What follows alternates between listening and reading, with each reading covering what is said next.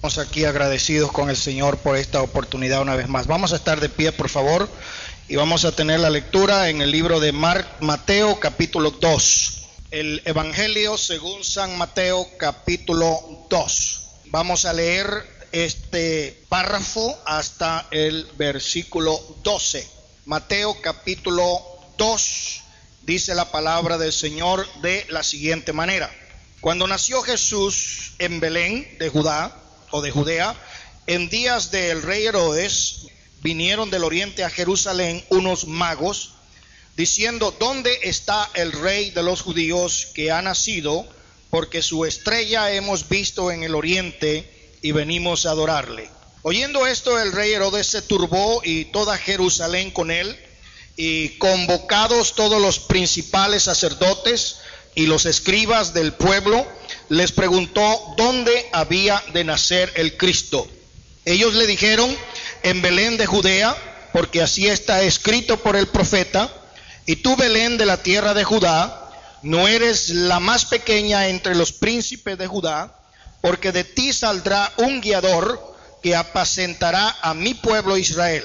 Entonces Herodes, llamando en secreto a los magos, indagó de ellos diligentemente el tiempo de la aparición de la estrella, y enviándoles a Belén, dijo, id allá y averiguad con diligencia acerca del niño, y cuando le halléis, hacedmelo saber, para que yo también vaya y le adore. Ellos, habiendo oído al rey, se fueron, y aquí la estrella que habían visto en el oriente, iba delante de ellos, hasta que llegando se detuvo sobre donde estaba el niño. Y al ver la estrella se regocijaron con muy grande gozo.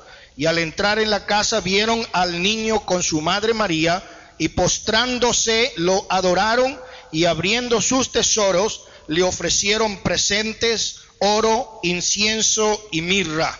Pero siendo avisados por revelación en sueños que no volviesen a Herodes, regresaron a su tierra por otro camino. Hasta aquí la lectura de la palabra del Señor. Vamos a orar en el nombre del Señor en esta hora. Padre amado, te damos gracias, Señor, por este culto que hemos estado aquí, Señor, dedicándolo para usted, para su gloria, por cada testimonio, por cada petición que ha sido contestada y por todo lo maravilloso que tú nos has dado, Señor. Estamos sumamente agradecidos en el maravilloso nombre de nuestro Señor y nuestro Salvador Jesucristo. Amén. Gloria al nombre del Señor. Siéntense un momento, hermanos. Estamos en una fecha que hay mucha controversia dentro del pueblo cristiano acerca de qué se debe hacer y qué no se debe hacer, qué se debe poner, qué no se debe poner, qué se debe decir, qué no se debe dar. Todas esas cosas que muchas veces traen bastante discordia en medio del pueblo del Señor. Y no traigo intención en esta noche de tratar de resolver todas esas diferencias, pero quiero aprovechar la ocasión para mencionar acerca de esta experiencia de la visitación de estas personas que llegaron a ver dónde estaba el Señor Jesús. Quiero decirles que a pesar que la versión en español los identifica como personas magas. No tiene nada que ver con lo que hoy en día significa la palabra mago, que por lo general es una persona que se dedica a hacer trucos para engañar a las personas o que practica algún tipo de poderes eh, diabólicos para engañar a la gente. Pero en la traducción originalmente se usa la palabra sabios. Hombres sabios buscan a Dios. Y quiero enfatizar que no se está refiriendo solamente a hombres en el sentido eh, biológico, sino que está enfatizando al ser humano. El ser humano busca a Dios cuando es una persona sabia. La tradición nos habla acerca de tres personas que llegaron a visitar al Señor Jesús. Sin embargo, no hay en ninguna cita de la escritura alguna referencia que implique el número tres. Solamente se habla de tres tipos de regalos y por eso se ha pensado que a lo mejor hayan sido tres. Pero evidencias históricas nos dan a entender que estos eran hombres sabios, eran hombres de ciencia, eran personas de mucha educación secular, muy ricos y altamente respetados en el mundo gentil. Eran ciudadanos de clase alta, eh, no eran creyentes de la religión judía, sin embargo, eran buscadores de la verdad. Qué maravilloso que podemos nosotros contrastar el espíritu de búsqueda de la verdad de estos hombres comparado con aquellos sacerdotes que vivían en la región o aún con el mismo rey Herodes. Pero gracias al Señor que estos hombres, a pesar que no eran descendientes de la familia de Israel y que no eran creyentes en la fe judía, ellos eran buscadores de la verdad. Gracias a Dios porque todavía en este tiempo hay personas que buscan a Dios. El hecho de que hayan sido personas de alta clase social no significa de ninguna manera que Dios haga acepción de personas, porque también dice la escritura que Dios se reveló a un grupo de pastores que estaban velando la vigilia sobre el rebaño y estos eran personas muy humildes y tal vez de muy escasa educación secular. Pero estos hombres que fueron a buscar a Jesús eran hombres que estaban dispuestos a escuchar la voz de Dios. ¿Cuántos estamos dispuestos a oír la voz de Dios? Hermanos, la voz de Dios no se escucha de la misma manera que escuchamos la voz humana. Porque Dios no se comunica con nosotros a través de teléfonos celulares ni de correo electrónico, sino que Dios se comunica a nosotros a través de la revelación. Escuche bien, la palabra revelación. La revelación de Dios viene por visiones. La revelación de Dios viene por esa intuición interna la, revelación de Dios viene por esa voz que habla el Señor a nuestra conciencia. Y la mayoría de veces pensamos que cuando Dios habla de esta manera, se está volviendo loca la gente. La mayoría de gente pensaría y creería que cuando se comienza a escuchar la comunicación espiritual, estamos perdiendo la razón. Estamos hablando tal vez de alucinaciones que nos podrían identificar como personas enfermas de la mente. Pero cuando hablamos sabiduría de parte de Dios, hablamos cosas que la mente racional no comprende, porque la escritura dice que la sabiduría de Dios, la sabiduría que viene de arriba, es una sabiduría que el ser natural no puede comprender. El hombre no puede entender las cosas de Dios porque le son locura pero a los que disciernen espiritualmente son sabiduría y dice la palabra del Señor que no es una sabiduría de este siglo. Le dijeron al apóstol San Pablo en cierta ocasión, las muchas letras te han vuelto loco. ¿Por qué? Porque era un hombre que tenía revelación de Dios porque era un hombre que pudo decir, conozco a alguien para no ensalzarse a sí mismo, que fue hasta el tercer cielo y ha visto cosas que no le han sido lícitas dar a conocer. Hasta allá llegó la revelación que Dios había dado a este hombre. Amados hermanos y amigos, en esta noche y en este día en el cual la gente está celebrando lo que se llama o se conoce como el natalicio, la Navidad y estas cosas que aprovechan para eh, hacer fiestas y para embriagarse y para compartir ciertas cosas, es momento idóneo, ideal para que pensemos en la necesidad que hay, no solamente en la humanidad, sino en nosotros mismos, de buscar a Dios. El que busca a Dios es sabio. Alguien diga, gloria a Dios. Y buscar a Dios no es cosa fácil. Estos hombres hicieron un gran esfuerzo para encontrar a Dios.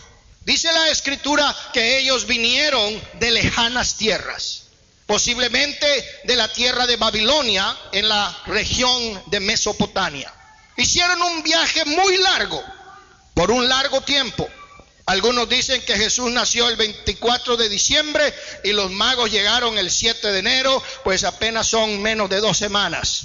Pero en realidad, la tradición nos enseña que posiblemente ellos tardaron hasta dos años buscando, indagando, preguntando, hasta que encontraron el lugar preciso. Yo he conocido personas que han estado 14 y 20 y 30 años buscando la verdad y la han encontrado. Hay algunos que se han quedado en algún lugar, en algún rincón, en alguna doctrina y no han seguido el viaje en busca de la verdad. Y dicen, yo con esto me conformo. Con esta doctrina yo estoy satisfecho. Aquí me parece que es el lugar apropiado. El Señor quiere adoradores que le adoren en espíritu y en verdad. Y para tal cosa hay que buscarle tal como Él es y donde Él está. Porque hay lugares donde se puede decir que Dios no está. Pero el Señor habita en medio de la adoración y la alabanza de su pueblo. Y para noticia suya, nosotros somos su pueblo. No porque seamos mejores que los demás pueblos, el Señor nos ha escogido por su misericordia. Así como escogió a Israel entre los muchos pueblos que había en aquel eh, momento histórico, así Dios ha escogido un pueblo para su nombre. Él nos ha llamado para ser real sacerdocio, nación santa, pueblo adquirido por Dios. Y gústele o no le guste al diablo, puedo confirmar en esta noche que somos pueblo de Dios. Dice la palabra del Señor que hemos nacido de agua y del Espíritu. Y el que ha nacido de agua y del Espíritu es ciudadano del reino de los cielos. No somos extranjeros ni advenedizos, sino conciudadanos de los santos y miembros de la familia de Dios. Alguien alabe el nombre del Señor. Estos hombres por aproximadamente dos años estuvieron viajando, buscando hasta que encontraron la confirmación de parte de Dios. Hermanos, en aquel tiempo habla Esdras en el capítulo 7 y el verso 9, implicando que se tomaban aproximadamente cinco meses de viaje para llegar desde Babilonia hasta Jerusalén.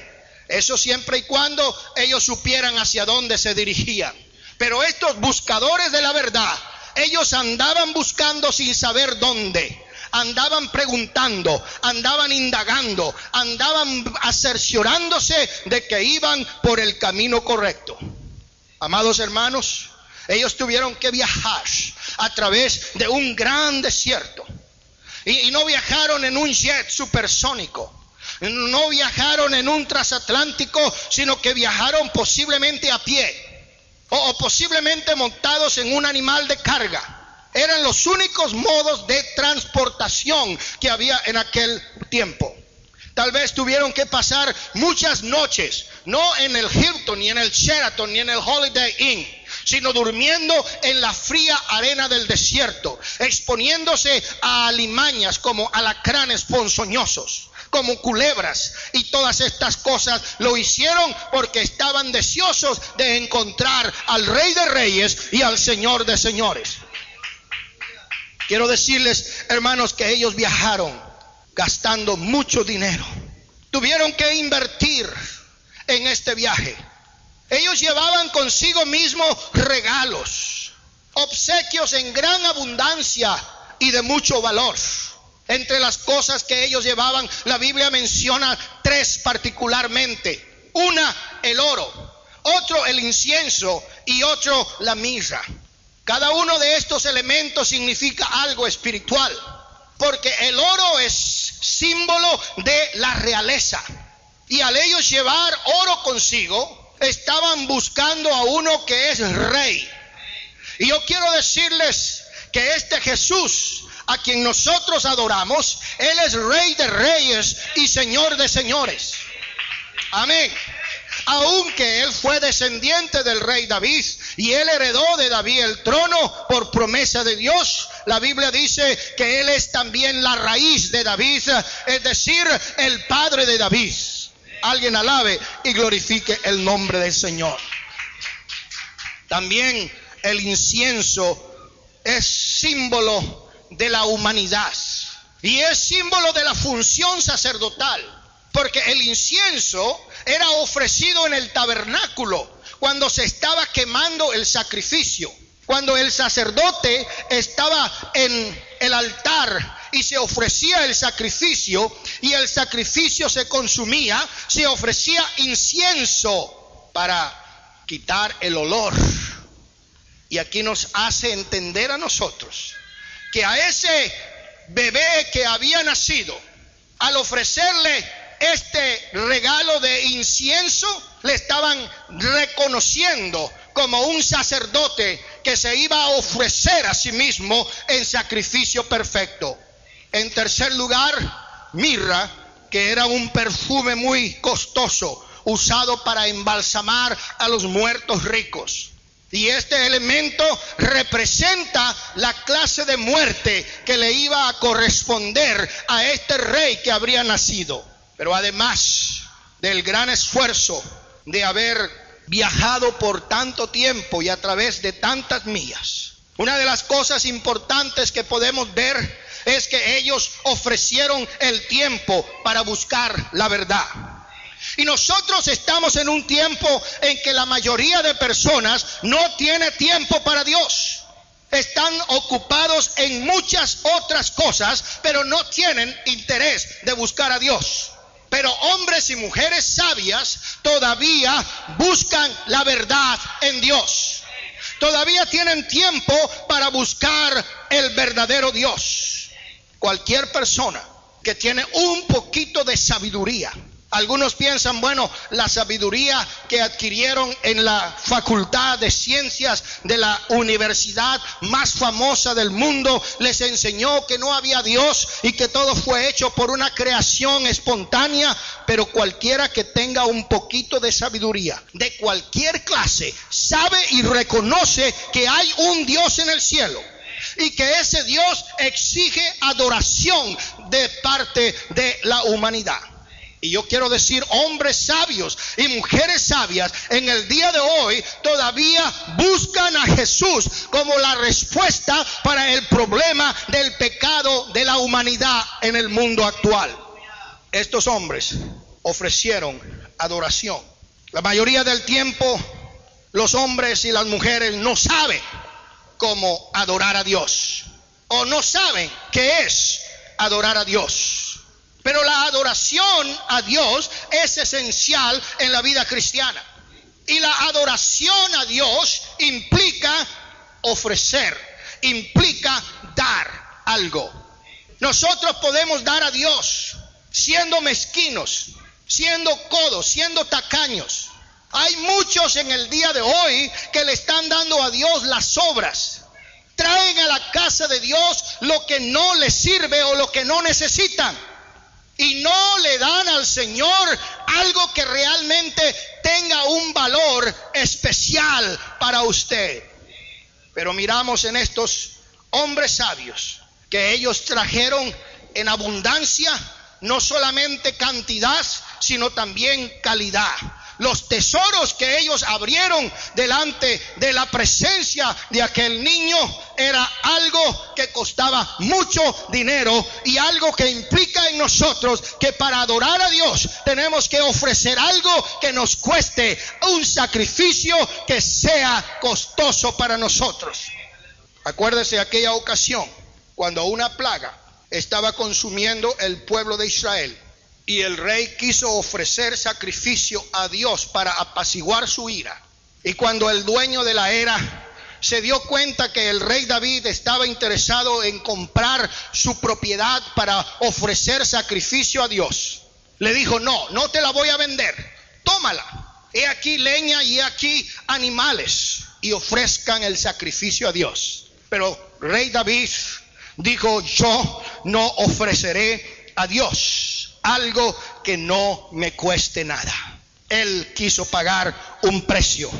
Y los verdaderos buscadores de Dios están dispuestos a pagar ese precio, a dar en abundancia para el Señor. Aquí en la lectura que hemos tenido, nos damos cuenta cómo Dios advierte a estos hombres sabios.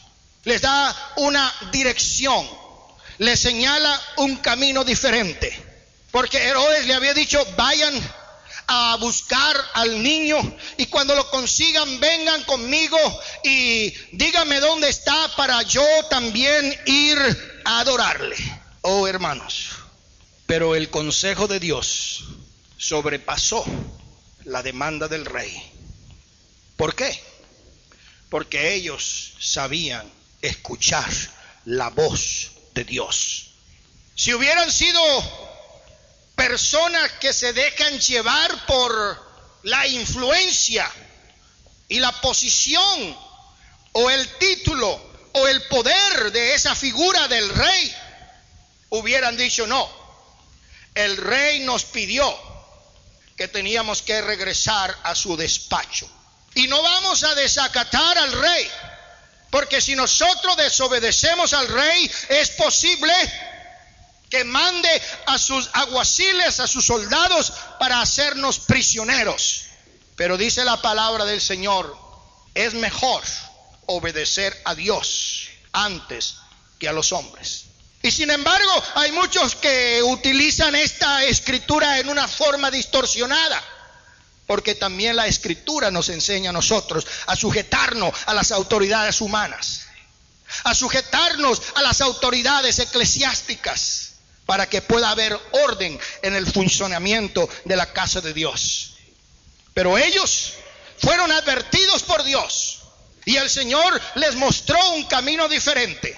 La palabra del Señor nos dice en el libro de Proverbios capítulo 1 y el verso 5 que el hombre sabio oirá y aumentará su saber y el hombre de entendimiento oirá el consejo sabio.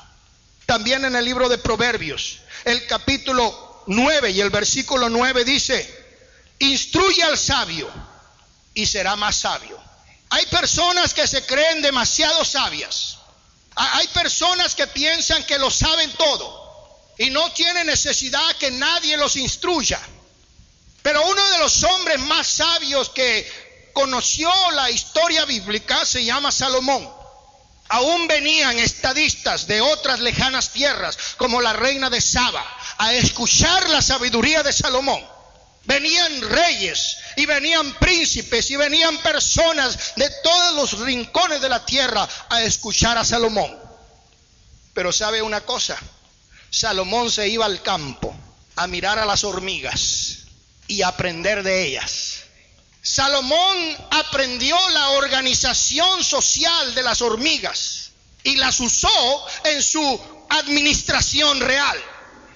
Él miró las hormigas como estaban organizadas y organizó su ejército.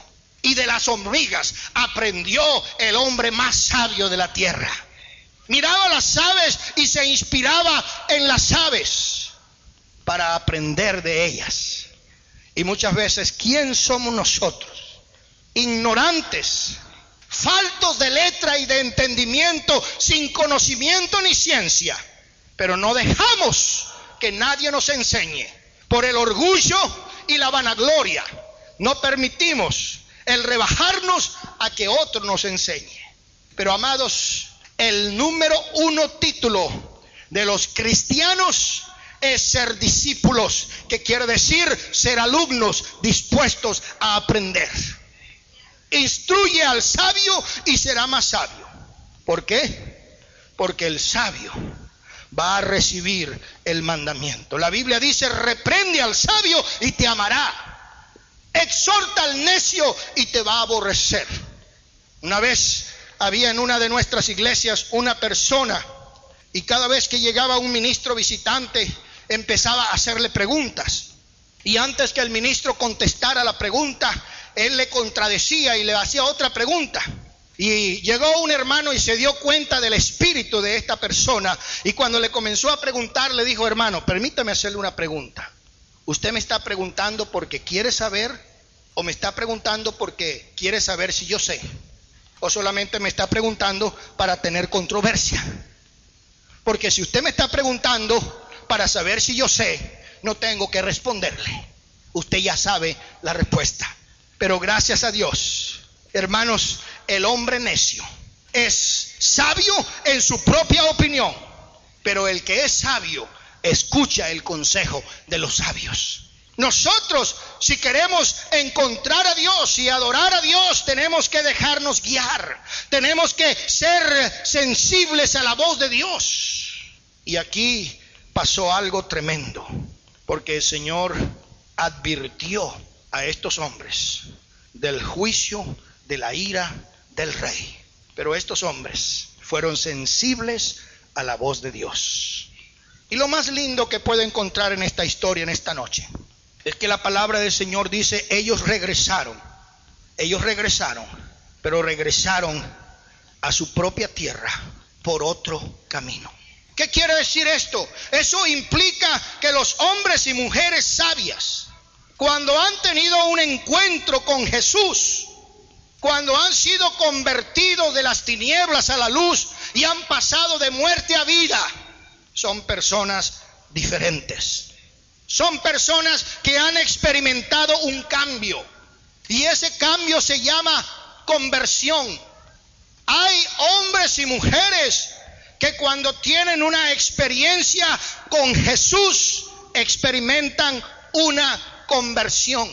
Cuando vienen en contacto directo con Jesús y cuando tienen una conversión cara a cara con Jesús, algo sucede. Acordémonos de aquella mujer en el pozo de Jacob allá en Samaria. Ella era una persona no digna de la misericordia de Dios. Según la opinión de los sacerdotes y la opinión de los religiosos. Además de ser una mujer samaritana, excluida de los pactos y la misericordia de Dios, según ellos, era una mujer que tenía un testimonio y una reputación bastante, bastante negra. Pero el Señor que no hace excepción de personas, Él fue donde ella habría de llegar. Y cuando tuvo una conversación con ella, y le dijo, mujer, si tú bebieres de esta agua volverás a tener sed, pero el que beba del agua que yo le daré, no volverá a tener sed jamás porque el agua que yo le dé va a ser una fuente que salte para vida eterna. Ella dijo, Señor, dame de esa agua. Jesús le dijo, ve y busca a tu esposo. Ella dijo, yo no tengo esposo. Jesús le dice, bien has contestado, porque cinco esposos has tenido y con el que ahora vives no es tu esposo. Oh, me parece que usted es un profeta, más que un profeta. Él era Emmanuel, Dios con nosotros, el que habría de venir para redimir y para rescatar a la humanidad perdida. No teniendo él excepción de personas, le dio el plan de salvación para esta mujer. Y la Biblia dice, ella dejó su cántaro y se fue a la ciudad predicando a Jesús y diciéndole, vean, vengan para que conozcan a uno que me ha dicho todo. ¿No será acaso este el Mesías que habría de venir? Ella experimentó una conversión. Recuerdo el hombre endemoniado que estaba en la región de Gadara, poseído de espíritus inmundos. Pero cuando tuvo un encuentro cara a cara con Jesús, los demonios decían, ¿por qué has venido a atormentarnos antes de tiempo? Y pidieron permiso para entrar en una manada de cerdos. Y la palabra del Señor dice, aquel hombre quedó libre. Y cuando quedó libre, la gente lo miró que estaba sentado, estaba vestido y estaba en su sano juicio, a excepción o diferencia de muchos que se han dedicado al exorcismo y que andan echando fuera demonios. Los supuestamente liberados al salir a la calle se encuentran con el demonio y siete peores. Cuando las personas tienen un contacto directo con la persona de Jesús, cara a cara, van a experimentar una conversión. Y yo le quiero decir que esos hombres fueron cambiados, fueron transformados, regresaron diferente a como habían venido. Y ellos se fueron a su tierra, no como vinieron, sino diferentes. La razón por la cual nosotros tenemos tanto fracaso en muchas iglesias en el día de hoy es porque hay gente que no ha experimentado la conversión cuando han venido al altar. Pero estos hombres que vieron a Jesús, algunos dicen que en un pesebre, pero la Biblia dice que lo encontraron en una casa. Ellos se fueron diferentes a cómo llegaron. Cuando nosotros observamos a mucha gente que supuestamente han aceptado al Señor Jesucristo como su Salvador, pero no hay ningún cambio, podemos darnos cuenta que esas personas conocieron a un Cristo diferente, al Cristo de poder y de gloria. Hermanos y amigos, lo más lindo de todo es que nosotros en este día podemos venir y ponernos en contacto con Jesús. Sabemos que cuando eso suceda, va a haber un cambio en nuestra vida. Preguntémonos en esta noche, ¿conocemos verdaderamente a Jesús? Le hemos conocido a Él personalmente como el Señor de señores, el Rey de reyes y el único Salvador Redentor. Sabemos que solamente por su sangre nosotros podemos tener el perdón de pecados. ¿Habrá cambiado Él nuestra vida? ¿Por qué no dedicar este día para buscar al verdadero Jesús? Ya no en una casa ni en un pesebre, pero en un altar donde podemos venir y presentarnos delante del Señor en adoración. Como cristianos, ¿estamos nosotros adorando al Señor como deberíamos? ¿Tenemos esa paz verdadera en nuestras vidas? Le ofrecemos al Rey de Reyes una ofrenda que cueste a nosotros algo precioso, así como aquellos hombres sabios buscaron la presencia de Dios por mucho tiempo, viajando por un desierto inhóspito, ardiente y frío. En esta noche podemos nosotros venir después de haber, de haber cruzado el desierto de una vida de desolación, de tristeza, de muerte, y encontrar a Jesús, no como un niño en una cuna, sino encontrarlo sentado en su trono como el Rey de Reyes y soberano Señor de Señores. Le invito a estar de pie en esta noche y quisiera saber si habrá alguno de los que están aquí presentes que desee pasar, adorar al Rey y darle a Él el mejor regalo que usted le pueda ofrecer. Ese regalo no consiste en cosas materiales. Ese regalo consiste en nuestro corazón. Acordémonos que la palabra del Señor nos dice, de tal manera amó Dios al mundo, que nos regaló a su Hijo unigénito, para que todo aquel que en Él crea no se pierda, sino que tenga vida eterna. Y más adelante Él nos dice, porque la promesa es para vosotros. Él nos ha dado el don, el regalo del Espíritu Santo, y la promesa es para vosotros para los que están lejos, para cuantos el Señor nuestro Dios llamare. El regalo que hemos recibido ha venido de parte de Dios. El regalo que hemos recibido es el Señor Jesucristo. ¿Para quién es el regalo? Para todo aquel que quiera. Venid a mí, todos los que están trabajados y cargados, y yo os haré descansar.